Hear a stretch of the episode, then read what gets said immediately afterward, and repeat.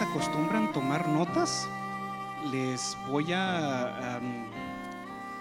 quizás suene así como que muy presuntuoso, ay, quiero que tomen notas, pero creo que esto que vamos a, de lo que vamos a hablar, se parece más a un rompecabezas que a un mensaje de pe a pa.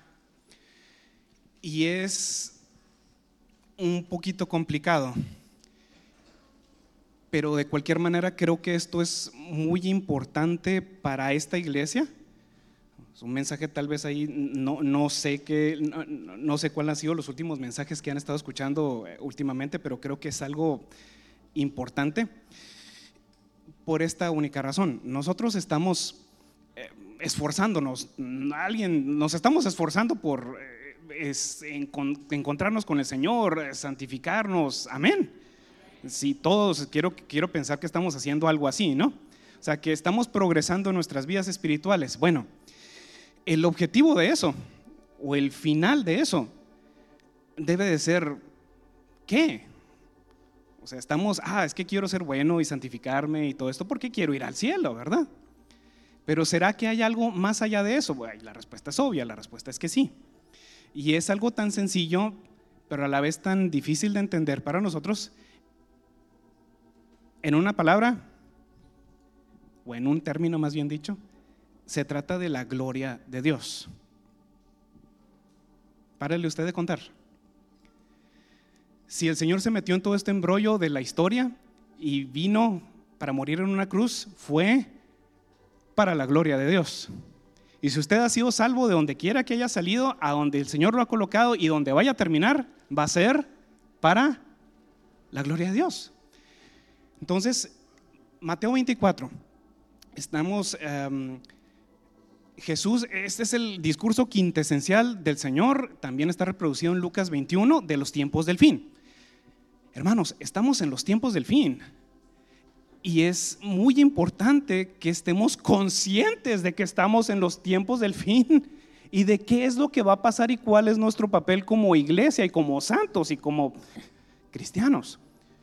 Dice el versos 21 y 22, porque habrá entonces gran tribulación, la cual no, ha, no la ha habido desde el principio del mundo hasta ahora, ni la habrá.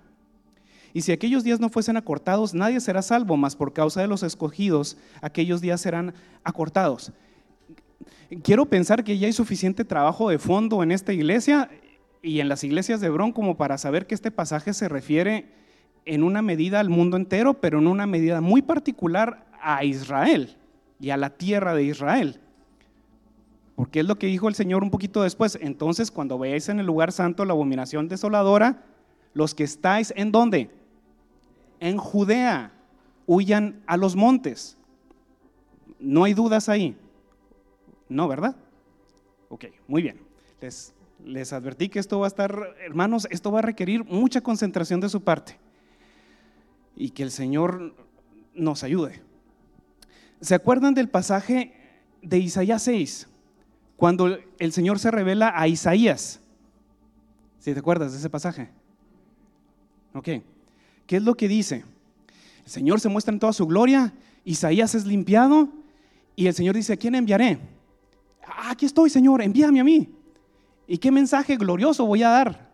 Ah, engruesa el corazón de este pueblo, pueblo específicamente el pueblo de Israel y graba sus oídos y ciega sus ojos para que no vean con sus ojos, ni oigan con sus oídos, ni su corazón entienda y no se convierta y haya para él sanidad. ¿Ok?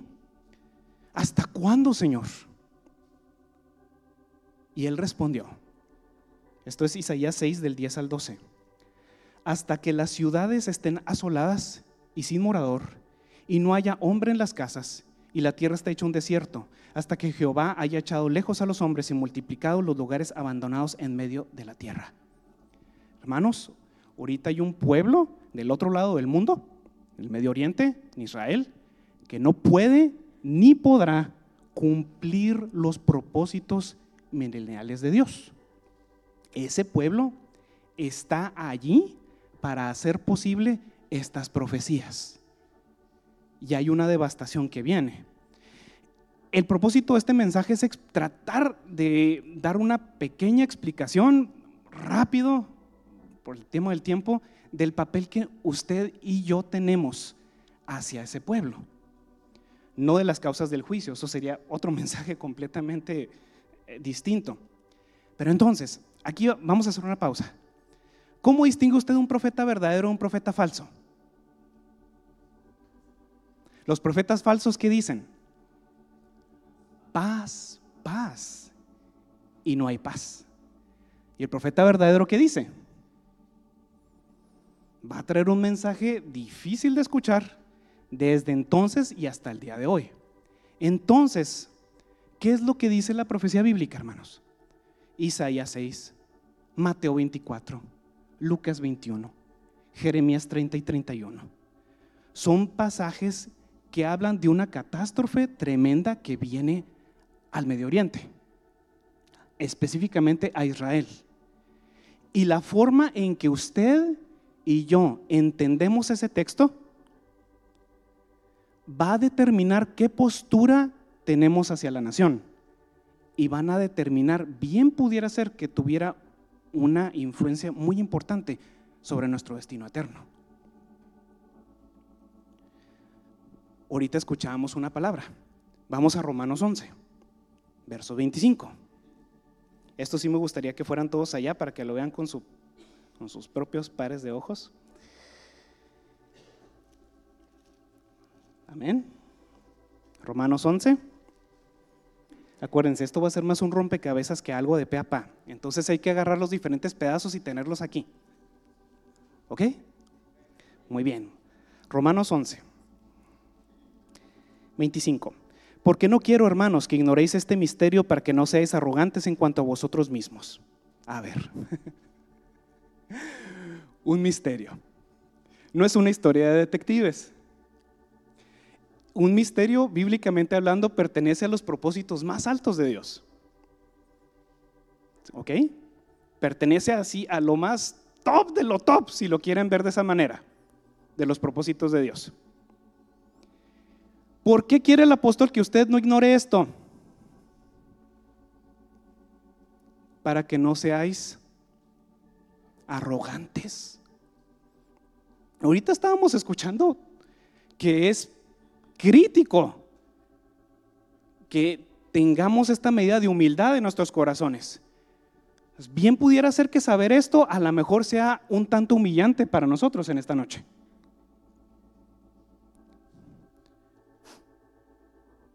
Porque no quiero, hermanos, que ignoréis este misterio para que no seáis arrogantes en cuanto a vosotros mismos, que ha acontecido a Israel endurecimiento en parte hasta que haya entrado la plenitud de los gentiles y luego todo Israel será salvo. Como está escrito, vendrá de Sion el libertador, que apartará de Jacob la impiedad. Y este será mi pacto con ellos cuando yo quite sus pecados. Es un asunto del honor de Dios y de su capacidad de poder cumplir el pacto. El pacto que viene desde el Pentateuco. Entonces, para que esto se cumpla, requiere de una plenitud de los gentiles. Me atrevería yo a decir que esta plenitud de los gentiles está muy bien explicada en un verso muy famoso en Ministerio Hebrón. ¿Cuál es el que viene? Ahí viene la palomita y un triangulito. Ok, un verso atrás que dice. Eso es lo malo de los versos así que no sabemos de memoria aislados. ¿Qué dice el verso anterior? ¿Alguien que me ayude? A ver, Colosenses 1.27. Vamos, vamos. ¿El qué? El misterio. Ah, ok. Entonces ahí vamos uniendo. Ahí vamos uniendo versos. ¿Sí me explico? No quiero que ignoréis este misterio. Para que no seas arrogantes. Entonces, Dios va a utilizar a su iglesia, Dios va a utilizarlo a usted. Nosotros queremos alcanzar esa madurez preciosa de Dios. Nosotros queremos llegar a la plenitud, queremos llegar a la madurez, pero ¿para qué va a ser necesario hacer esto? El misterio que es Cristo en vosotros, la esperanza de gloria, es para que el Señor tenga un pueblo a través del cual pueda rescatar a Israel. Aquí ya se quitó, aquí ya se quitó esa responsabilidad de, de usted mismo y ya fue colocada en otro lugar. ¿Sí me explico? Y no lo estoy diciendo yo, estamos leyendo directo la escritura. En otras palabras, hermanos, el reino milenial y la gloria que vienen están esperando a la iglesia, están esperando una plenitud de los gentiles, no a Israel. Entonces, Romanos 8:19 y Colosenses 1:27 dejan bien en claro que esa, e, esa plenitud no es meramente cuantitativa, es más bien cualitativa, es una cuestión de calidad. ¿Y con qué tiene que ver? Con lo que hemos dicho, la santidad de nuestras vidas, nuestro progreso en nuestra vida cristiana, qué tanto hayamos avanzado, qué tanto conocemos al Señor, qué tanto nos relacionamos con el Señor. La iglesia que desconoce esto se hace candidata a la apostasía. Porque ¿a qué le estamos tirando? Si de los propósitos de Dios, ahorita lo vamos a ver, si los propósitos finales de Dios tienen que ver con, un, tienen que ver con una iglesia madura que va a rescatar a Israel en su momento más tremendo de toda la historia, si usted ignora eso, como decimos coloquialmente, pues, ¿a qué le estamos tirando? Los apóstoles hablan de una gran apostasía en los últimos días y creo personalmente que un gran porcentaje de la iglesia de la iglesia mundial cree que este estado actual de Israel es el que va a tener éxito y es el que va a traer el reinado milenial del Señor en los últimos días. Cuando ellos vean que ese estado, el estado, no el pueblo, el pueblo va a quedar un remanente, pero que ese estado es destruido, ellos van a perder su fe. ¿No cree usted eso? Mucha gente, a lo mejor usted no lo sabe, pero muchos cristianos en todo el mundo piensan que este estado es el cumplimiento de las profecías finales de Dios hacia la nación. Eso no es cierto, por muchas razones. Imaginemos pues que la nación puede ser mejorada. Ahí como está. No sé qué, tanto usted lea las noticias o qué tan enterado esté, pero si sabían que Tel Aviv, saben que Tel Aviv es una ciudad de Israel, ¿verdad? Y si saben que Tel Aviv es llamada la capital LGQTB, signo, smiley face, todo eso, todo pegado del mundo. Es un lugar donde hay una una cuestión de perversión tremenda. El ejército de Israel, eh, decimos que es el más moral del mundo, y sí es cierto, pero ellos en su instinto de preservación han recorrido a la tortura, a la extorsión, al asesinato. O sea, no, ellos han sido llamados a ser un ejemplo entre todas las naciones, pero no están cumpliendo ese llamamiento. Si la nación pudiese mejorarse poco a poco, si eso fuera posible, en los planes de Dios, usted no necesitaría la salvación. Usted se podría mejorar poco a poquito hasta que ya llegamos a un punto en que rompemos ese, ese, ese techo y ya podemos calificar. Nosotros sabemos que no funciona así. Entonces, hermanos, esta crisis que viene sobre Israel, porque va a venir, no sé qué tanta atención haya estado poniendo a los cursos que hemos estado escuchando, es la provisión de Dios para despertar a la iglesia de, un, de nuestro escapismo y de una falta de preparación. Se trata de un asunto de la gloria de Dios para siempre.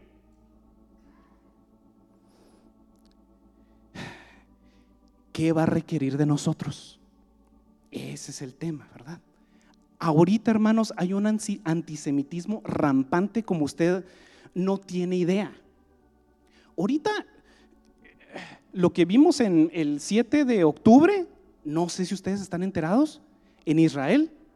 ¿Cuántos saben qué pasó el 7 de octubre en Israel? Para los que no lo saben, entraron terroristas a la nación de alguna manera eh, que no había sucedido hasta el momento y mataron o hirieron y secuestraron a más de 1.200 judíos. Y a nosotros debería importarnos qué es lo que está sucediendo ahí, porque cayendo Israel, se viene la invasión islámica a todo el mundo. ¿Saben por qué quieren ¿Saben por qué les gusta tanto el Islam? Entre otras cosas, no ustedes, ¿verdad? A los que gobiernan, los poderes que son. ¿Saben por qué les gusta tanto el Islam? Porque con esa religión es muy fácil controlar a la gente, a las poblaciones, a los cristianos, ¿no? Porque los cristianos dicen, hemos de obedecer a Dios antes que al rey. ¿Sí o no? Entonces, con los islámicos, con la religión del Islam, es muy fácil controlar las poblaciones. Por eso están, ¿creen ustedes que es accidente que haya toda esa inmigración de gente a Europa y a Estados Unidos, incluso a Sudamérica, de islámicos? Eso es por diseño. Y una vez que caiga Israel, se nos viene encima. Entonces, se va a necesitar, hermanos, de una iglesia como, como en la Segunda Guerra Mundial. No sé, ¿Se acuerdan de una, de una, de una santa preciosa, famosa que se llama Corrie ten Boom? ¿Si han oído hablar de ella? Bueno, ella arriesgó, su familia perdió la vida, con la excepción de ella. Ella estuvo en un campo de concentración arriesgando el pellejo para salvar judíos. ¿Será que a lo mejor tendremos que llegar a ese punto en algún momento durante los próximos años? Si vamos a Isaías 35:10. Los redimidos del Señor volverán y vendrán a Sión con alegría y gozo perpetuo será sobre sus cabezas y tendrán gozo y alegría y huirán la tristeza y el gemido. Es obvio que hay alguien que se ocupa de ese retorno a la tierra. Si quieren no vayan ahí, Salmo 102. Versos 13 al 14. Te levantarás y tendrás misericordia de Sión porque es tiempo de tener misericordia de ella porque el plazo ha llegado. Porque tus siervos aman sus piedras y del polvo de ella tienen compasión. El libertador sale de Sión. Y esto se lo he escuchado al hermano Marvin decirlo como 500 veces. ¿Quién es Sión?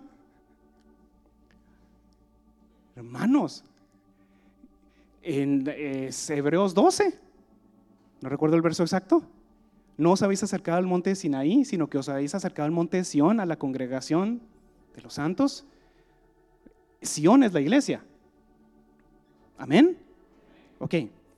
Entonces, algo sucede aquí en este pasaje que no es realizado por Israel, sino por los siervos del Señor. No será, hermanos, en estos pasajes, que esas piedras, ese polvo, esas ruinas, pudieran ser las ciudades modernas de Haifa, Tel Aviv, Jerusalén. Se, nos ha dicho vez tras vez y yo creo que cuando, cuando estas cosas sucedan debemos de estar preparados, hermanos. ¿Cómo es que una iglesia se podrá identificar con el pueblo de Israel? Oye, ni siquiera son salvos. Pero Dios es el que elige. Y hay una distinción muy clara entre el remanente de Israel, entre los judíos, porque son necesarios para culminar los planes y los misterios de Dios. A lo mejor esto suena bien distante para usted, muy distante, pero si usted ignora este mensaje, se va a volver arrogante, como vimos al principio. Amén. Entonces, yo les hago la pregunta, ¿acaso Cristo no se identificó con nosotros siendo aún pecadores? Amén, gloria a Dios, ¿no? Entonces, ¿no será que tal vez la iglesia tenga que identificarse con Israel, aunque ellos todavía no sean salvos? Y miren, les voy a llamar la atención respecto de algo. ¿Cuándo fue la última vez que usted vio la noticia de que hubo un huracán en Guerrero? Ya ni se acordaban, ¿verdad? ¿Quién se acordaba? ¿Quién pensó en eso la semana pasada? Una, dos, tres, cuatro personas. Ok, o sea, hermanos, lo que pasó en Israel el 7 de octubre fue tan espantosamente terrible que todos esos poderes y potestades y las cosas mediáticas le dieron una semana. Está bien, te damos una semana para que todo el mundo tenga compasión de ti. Pero pasadas dos, tres semanas, ya volvió otra vez el asunto a lo de siempre. hermanos, nos controlan, de veras, con el flujo de noticias que nos dan ustedes ya no, la gran mayoría no se acordaban de lo que pasó en Acapulco. Y les puedo asegurar que el mundo allá afuera, después del siguiente mes, ni por aquí le va a pasar las atrocidades que estos terroristas hicieron contra Israel, sino que lo que van a estar diciendo es, ¿por qué hacen Israel lo que está haciendo allá en Gaza? Se van a acordar de mí. Entonces, hermanos, va a haber solamente un pequeño remanente que no se va a estar gozando junto con el resto del mundo cuando vengan esos juicios sobre Israel. Yo lo puedo ver en todos lados. Antisemitismo rampante a más no poder. Va a llegar un momento en el que el diablo va a descender a la tierra con gran ira sabiendo que tiene poco tiempo. ¿Y qué es lo que va a hacer? Tratar de destruir los planes de Dios. ¿Cómo? Destruyendo el pueblo de Israel. Miren, vayamos por favor a Efesios 3. Esto también quiero que lo vean con sus propios ojos. Yo sé que suena muy distante, hermanos, pero es lo que el Señor me dio. Amén. Efesios 3, 4. El contexto es, leyendo lo cual podéis entender cuál sea mi conocimiento en el misterio de Cristo. Ah, ok. Pablo está hablando del misterio en otro pasaje. Ya vimos ah, Romanos, ya vimos Colosenses, ahora vamos a ver Efesios. ¿Sí me están siguiendo todavía, hermanos? Ok, muy bien. Entonces, el misterio de Cristo, verso 6, que los gentiles son coherederos y miembros del mismo cuerpo, hablando de Israel, y copartícipes de la promesa en Cristo Jesús por medio del Evangelio. Amén. Ok. Vayamos al 10 y al 11. 9 y de aclarar a todos cuál sea la dispensación del misterio. Bueno, desde el 8 para que tenga sentido. A mí, que soy menos que el más pequeño de todos los santos, me fue dada esta gracia de anunciar entre los gentiles el evangelio de las inescrutables riquezas de Cristo y de aclarar a todos cuál sea la dispensación del misterio escondido desde los siglos en Dios, quien creó todas las cosas. Aquí nos vamos a detener. Dios que creó todas las cosas, ¿para qué? O sea, nosotros decimos, ay, qué bueno es Dios. Desayunamos, hay una economía, nos subimos a nuestro carro, algún científico descubrió la tecnología de la gasolina, tenemos luz, electricidad, este, internet, celulares, ustedes van a trabajar, hay, un sistema en México, hay un gobierno, hay los países, hay la historia, las vacas de las que se saca la leche, todo, todo, todo, todo, las bancas, estas cosas, las florecitas de aquí, todo, todo, todo existe para qué? Todo, hermano. Todo. Ya, ya más o menos ya, ya, ya, ya le entró la idea. Aclarar a todos cuál sea la dispensación del misterio escondido desde los siglos en Dios que creó todas las cosas para que la multiforme sabiduría de Dios sea ahora dada a conocer a los principados y potestades en los lugares celestiales conforme al propósito eterno que hizo en Cristo Jesús, nuestro Señor. Y vayamos al último verso 21. A Él sea gloria en la iglesia. Entonces, nosotros pensábamos que el Señor nos había dado todas las cosas pues, para poder progresar en esta vida cristiana, ¿no?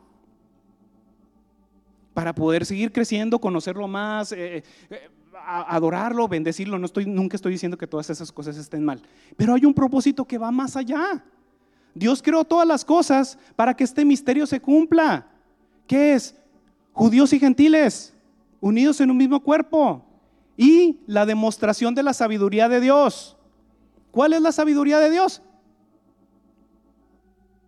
Pues lo que Jesucristo hizo en la cruz dar su vida por otros, perdonar, amar, entregar la vida, no vivir su vida por sí mismo, sino para el Padre. Ese es el hijo quintesencial, ese es el hijo, el hijo, el que no vive por sí mismo, el que vive para su Padre. ¿Cuál es la sabiduría de Satanás? Ahí mismo aparece en Santiago. Diabólica animal.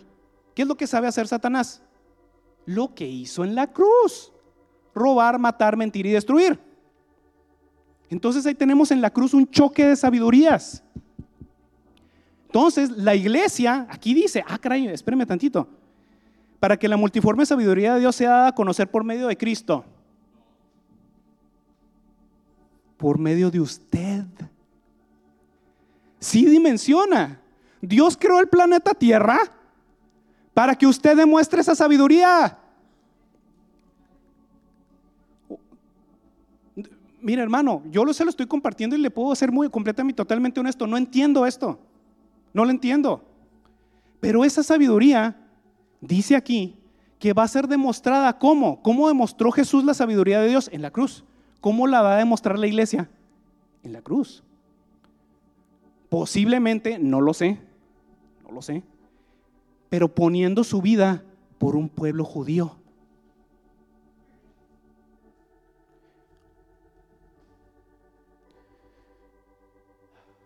Esto va más allá, hermanos, de tener sentimentalismos por un pueblo de Israel, pero tener compasión y misericordia por el pueblo de Israel, por los judíos, cuando estén en juicio por sus pecados, cuando sus ciudades estén siendo destruidas, cuando estén siendo dispersados por todo el mundo. Es una identificación que va solamente el Señor la va a poder colocar en nuestros corazones. O sea, cuando Dios tenga una novia tan acorde a sí mismo, que va a actuar y va a pensar como Él. Amén. O sea, cuando esa iglesia manifieste el carácter de Cristo, cuando esta iglesia, la novia del Señor, manifieste la naturaleza de Cristo en amor al judío, ahí ya se demostró la sabiduría. Ahí ya estuvo. Tan tan. Ahí se cumplieron los propósitos de Dios. Y le tengo noticias. Esto va a ocurrir bien rápido, súper rápido. O sea, el calendario del fin es un, unos dominos. Rápido, una cosa tras otra va sucediendo. ¿Dónde arranca todo? ¿Dónde arrancan los tres años y medio? Estudiantes del instituto. La destrucción de Jerusalén. Y yo vengo siguiendo todo esto de Israel desde el 1999 y cada, día, cada año digo, esto está más difícil que, que, aguante Israel como nación. Y cada año pasa y cada año pasa. Y este, ya tuvimos una probadita de eso. Incluso los mismos líderes del Hamas, de ese grupo terrorista, dijeron, esto nada más es un preámbulo de lo que vamos a hacer. Coser bebés en hornos.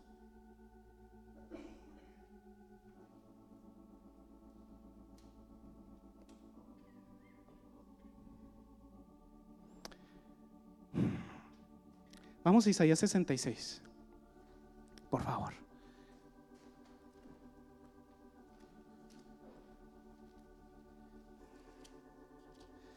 Amén, hermanos. Amén. Les digo que esta iglesia es muy amada del Señor. Muy, muy, muy amada. Verso 7 al 11. Antes que estuviese de parto, dio a luz. Antes que le viniesen dolores, dio a luz hijo. ¿Quién oyó cosa semejante?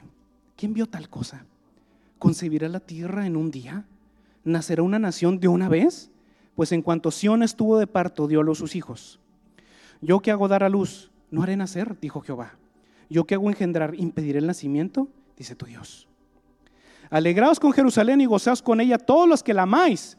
Llenaos con ella de gozo todos los que os enlutáis por ella para que maméis y os saciéis de los pechos de sus consolaciones, para que bebáis y os deleitéis con el resplandor de su gloria. Lo que era objeto de luto llega a ser un objeto de deleite. Y hay una bendición tremenda sobre los que se lamentaron por ella y los que hicieron oración por ella y los que trataron de ayudarle. Es una promesa aquí. Verso 12. Porque así dice Jehová, he aquí, yo extiendo sobre ella paz como un río, y la gloria de las naciones como torrente que se desborda. Y mamaréis y en los brazos seréis traídos, y sobre las rodillas seréis mimados. No hay nacimiento sin dolores de parto. Amén. Pero Israel va a llegar a un punto, ahorita vamos a ver por qué. Pero Israel va a llegar a un punto de devastación tal como nación.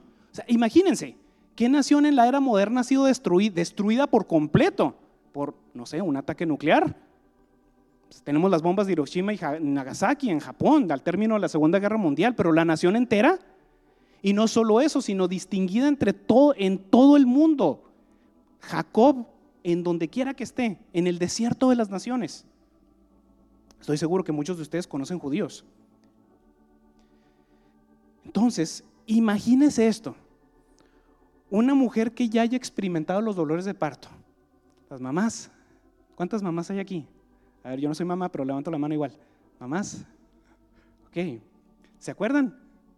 ¿Cómo duele? Yo no sé, pero me imagino que debe doler mucho, ¿no? A menos que las hayan operado por cesárea. Pero imagínese una mujer que está por dar a luz y que no puede sufrir los dolores de parto, no puede. Entonces, otra mujer viene y sufre los dolores por ella. ¿Se entendió? Esto es un cuadro de lo que Dios espera de la iglesia. Es un misterio. ¿Se imagina? En cuanto Sión estuvo de parto. Entonces, ¿quién es Sión? ¿Quiénes son esos siervos que tienen compasión de las piedras y del polvo? La iglesia. ¿Qué es esa plenitud de los gentiles? Miren, la confirmación de Romanos 11, donde la iglesia es el canal, es el agente de Dios para cumplir esto. A través de una palabra, es que esto es emocionante, hermanos, de veras. vayamos a Isaías 35, por favor. Miren, se alegrará en el desierto y la soledad, y el yermo se gozará y florecerá como la rosa. En el Nuevo Testamento, ¿dónde vemos una creación con un anhelo ardiente? ¿Dónde? Romanos 8. A ver, Romanos es un libro, Romanos 1, 2, 3, perdóneme si estoy equivocado en cuanto a los capítulos, pero Romanos, los primeros capítulos, los primeros capítulos de Romanos, del libro entero de Romanos, narran la condición del hombre. Y así estamos, Dios creó todas las cosas, y el famoso verso de Romanos 3:23, todos pecaron y están destituidos de la gloria de Dios. Luego Pablo nos pinta un cuadro de cómo actúa la ley y cómo vino Cristo. Y en el capítulo 8, o sea, es un viajecito, ¿verdad? Y en el capítulo 8 tenemos, ahí dice el subtítulo de sus Biblias, ahí dice viviendo en el Espíritu o la vida del Espíritu. ¿Sí? Entonces, esa es la vida más alta a la que un cristiano puede aspirar. Los hijos maduros de Dios. Y dice ahí cierto verso, porque el anhelo ardiente de la creación es esperar la manifestación de los hijos de Dios. La creación que fue sujetada a vanidad, ya, ya por Génesis 3. Entonces, ¿qué es lo que está sucediendo aquí? Lo que está sucediendo, hermanos, es que estos objetos inanimados se están regocijando al ver los judíos exiliados pasar por su tierra. Eso es lo que está pasando aquí en Isaías 35. ¿Qué es lo que dice el verso 10? Los redimidos de Jehová volverán y vendrán a Sion con alegría y gozo perpetuo será sobre sus cabezas y tendrán gozo y alegría y huirán la tristeza y el gemido. Son esos judíos que están regresando a ser restaurados los que hacen que la creación misma, objetos inanimados, estén gozándose. Va de la mano con los hijos maduros de Dios, porque el anhelo ardiente de la creación es aguardar a esos hijos maduros de Dios. Si vemos la conexión entre Romanos 8 e Isaías 35. Por eso les dije que tomen apuntes, hermanos, para que lo puedan masticar después. ¿Por qué se alegra la naturaleza? Porque este es el episodio final, last chapter. Antes de que ocurran las cosas, ya antes de que sea la gloria milenial de Dios y su retorno a la tierra. Por eso los objetos, las piedras, los árboles, el zarón se alegrará en el desierto y la soledad. Significa que la maldición ha terminado, porque dice que la, creación fue sujetada a vanidad desde Adán y Eva. Verso 4. los de corazón apocado, esforzados, no temáis. Aquí vuestro Dios viene con retribución, con pago. Aquí no le están hablando, aquí no le está diciendo, ese decid decid a los de corazón apocado, no está hablándole a Israel, está hablándole a alguien que está en el desierto con Israel. Fortalecer las manos cansadas, afirmar las rodillas endebles. Esos cansados y abatidos, hermanos, que vienen aquí en Isaías 35, me atrevo a decir con imaginación santificada, como, como dicen algunos hermanos, no pudieran ser esos judíos acaudalados y bien acomodados que están ahorita en Nueva York, en California, en Florida, que tienen que huir al desierto de las naciones, huir, porque va a haber un odio tremendo contra ellos en todo el planeta. Ellos no van a subir, los que están en Estados Unidos no van a subir a Canadá. ¿Por dónde van a bajar? ¿Mm? ¿Por México? ¿No es obvio? O sea, y estamos hablando de gente más citadina que usted y que yo. Y más acostumbrados a cosas. Hermanos, es que a veces uno es está muy distante de lo que, del cuadro que pinta la escritura. Si hay una devastación en la nación y tienen que estar huyendo por todo el mundo, los judíos, alguien los va a tener que ayudar si no son carne muerta. Y cuando usted les tienda la mano, y que la Guardia Nacional a lo mejor esté cazándolos, qué sé yo, usted va a estar demostrando la sabiduría de Dios. ¿Me explico? Entonces, hay una palabra que este decid a los que, a los que están en el desierto. En el verso 4, decídalos de corazón apocado, esforzados, no temáis. Aquí vuestro Dios viene con retribución y con pago. Dios mismo vendrá y os salvará. Entonces, ¿qué pasa? O sea, una iglesia le dice esta palabra a los judíos en el desierto de las naciones. ¿Y qué ocurre? entonces los ojos de los ciegos serán abiertos y los oídos de los sordos se abrirán. Esto está en contraste con lo que pasó en Isaías 6. En Isaías, sí, ya, se les olvidó, Isaías 6. ¿Hasta cuándo, Señor? Voy a predicar, o sea, habla este pueblo y van a tener los oídos cerrados y no van a poder ver, hablando de Israel. ¿Hasta cuándo, Señor? Hasta que todo esté hecho un desastre. Y luego, en el desierto de las naciones, los judíos se encuentran con un pueblo que tiene una palabra tal que revierte esa maldición. Es el mismo lenguaje. Abre los, abre los oídos y abre los ojos. Y esa es misión de la iglesia. Y les tengo noticias, se nos ha dicho esto mucho, vez tras vez tras vez. No vamos a encontrar la unción necesaria en el último momento. Nuestro futuro es la suma de todos nuestros pasados, de todos nuestros momentos, de todas las cosas por las que hemos pasado, todos los momentos que lo han precedido. Esa palabra tiene que ser dicha en la autoridad de Cristo, si no, no va a servir absolutamente para nada. ¿Quiénes fueron los que sobrevivieron en el holocausto nazi? los, sí, sí saben de qué estoy hablando, ¿verdad? El holocausto. No fueron ni los más fuertes, ni los más inteligentes, ni los que tenían más dones y cosas, ni los que habían tenido más dinero. No, fueron los que tuvieron esperanza. Entonces, nosotros necesitamos ser un pueblo tal que con lo que digamos, figúrese usted, o que de repente estés en una situación donde tengas que arriesgar tu vida para esconder a algún judío. Y ese judío, malagradecido, va a estar echando chispas ya no me queda nada, me, sacaron de mi condominio en Nueva York, qué sé yo. ¿Qué palabra le vas a decir? Si nunca has pasado por situaciones difíciles con el Señor. Yo escuchaba el testimonio del, domingo de, de, un hermano que el Señor los libró de un accidente en su auto. Eso a lo mejor como no sucedió nada trágico, no lo vemos como algo tan extraordinario. Pero el Señor nos guarda. Y hemos pasado por, todos los que estamos aquí somos sobrevivientes, espiritualmente también, que muchas personas con las que yo caminaba hace décadas ya no caminan.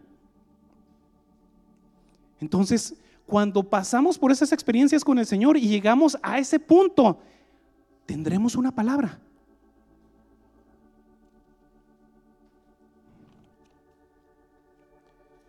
Estamos terminando. ¿Por qué el Señor va a tener que hacer lo que va a tener que hacer con Israel? Ahorita se, hablaba esta palabra de humildad y ¿se imaginan que un pueblo inconverso como son ellos, que no conocen a su Dios, de repente fuera colocado en una situación de sacerdocio mundial? No, El Señor no, trata, no, no hace sus planes de esa manera. Israel va a llegar a ser una nación tan, pero tan quebrantada, porque es necesario para que pueda ser una bendición a las naciones. Lo que le pasó a Jacob, antes de poder bendecir a Faraón, que en ese momento no era tipo del anticristo, era un tipo del, pues eh, ¿cómo le podemos llamar? De las naciones, podemos decirlo así. Y llega Jacob y bendice a Faraón después de todo lo que pasó. Que vaya que pasó por cosas. Amén. Entonces, por eso el Señor, entre otras muchas cosas, va a hacer con Israel lo que va a hacer. Y nosotros como iglesia, hermanos, ¿tendremos el estómago de ver los tratos de Dios para con su pueblo? Y de entender lo que está sucediendo. Ahorita estamos sufriendo una crisis de padres que no aman a sus hijos.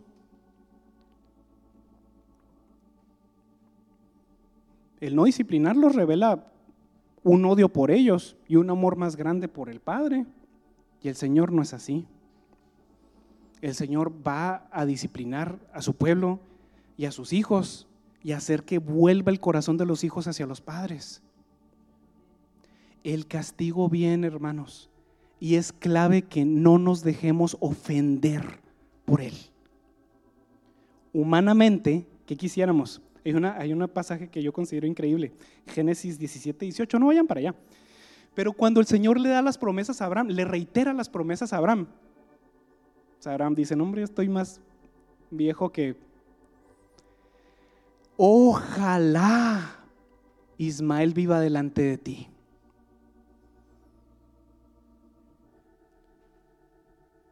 Abraham estaba diciendo, no hay posibilidad, ¿cómo voy a pasar a través de mí.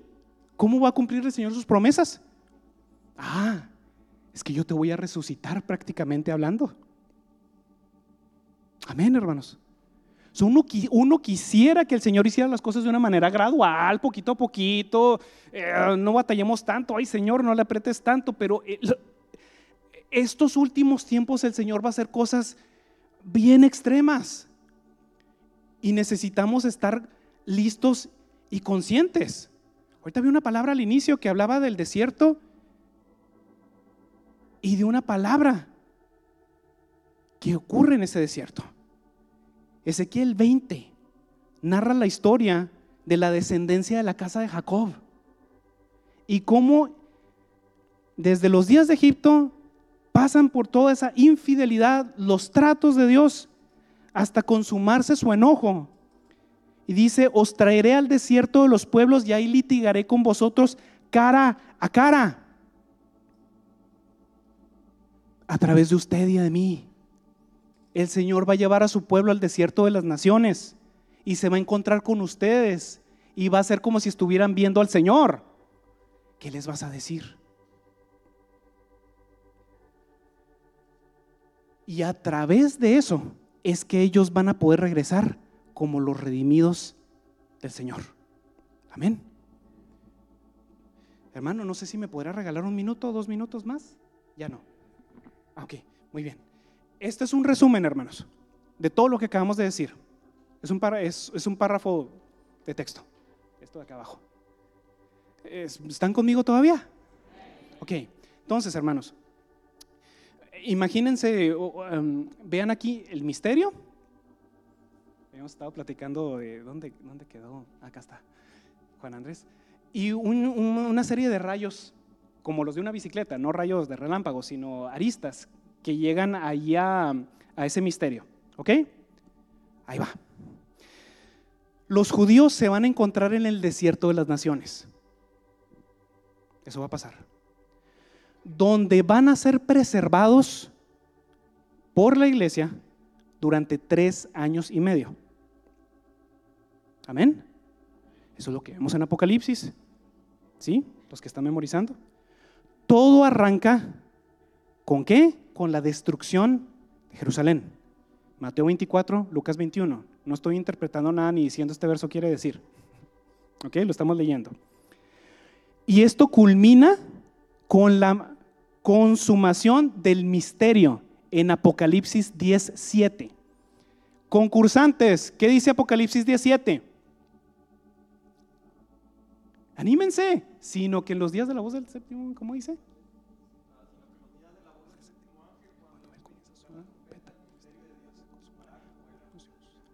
¿Lo escucharon? Sino que en los días de la voz del séptimo ángel, cuando él comience a tocar la trompeta, ¿qué va a pasar?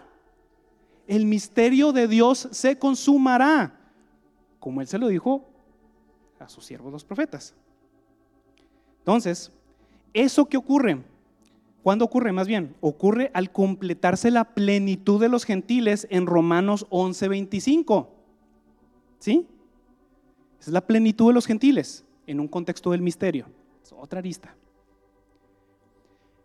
¿Qué es esa plenitud de los gentiles? Colosenses 1:27. Otra arista del misterio. Cristo en vosotros la esperanza de gloria. ¿Cómo sabemos que ya, que ya ocurrió eso? ¿Cómo sabemos? A ver, ¿cuál es la manifestación? ¿Cuál es el examen? ¿Cómo, sabes que ya ocurrió e, ese Cristo en vosotros, la esperanza de gloria? ¿Cuándo ocurre? Ah, lo vemos en la identificación de judíos y gentiles en Efesios 3.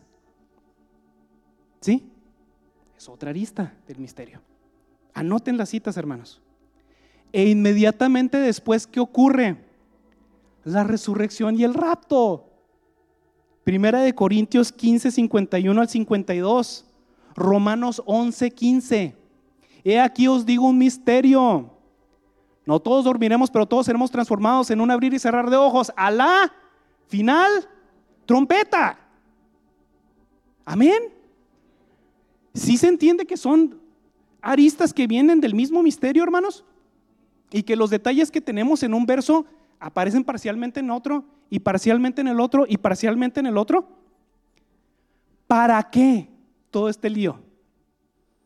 Todo para que Dios que creó todas las cosas, para que la multiforme sabiduría de Dios sea ahora dada a conocer por medio de ustedes a los principados y potestades en los lugares celestiales conforme al propósito eterno de Cristo Jesús. A Él sea gloria en la iglesia, en Cristo Jesús, por todas las edades, por los siglos de los siglos. Amén. Amén, hermanos. Para que no seas arrogantes en cuanto a vosotros mismos.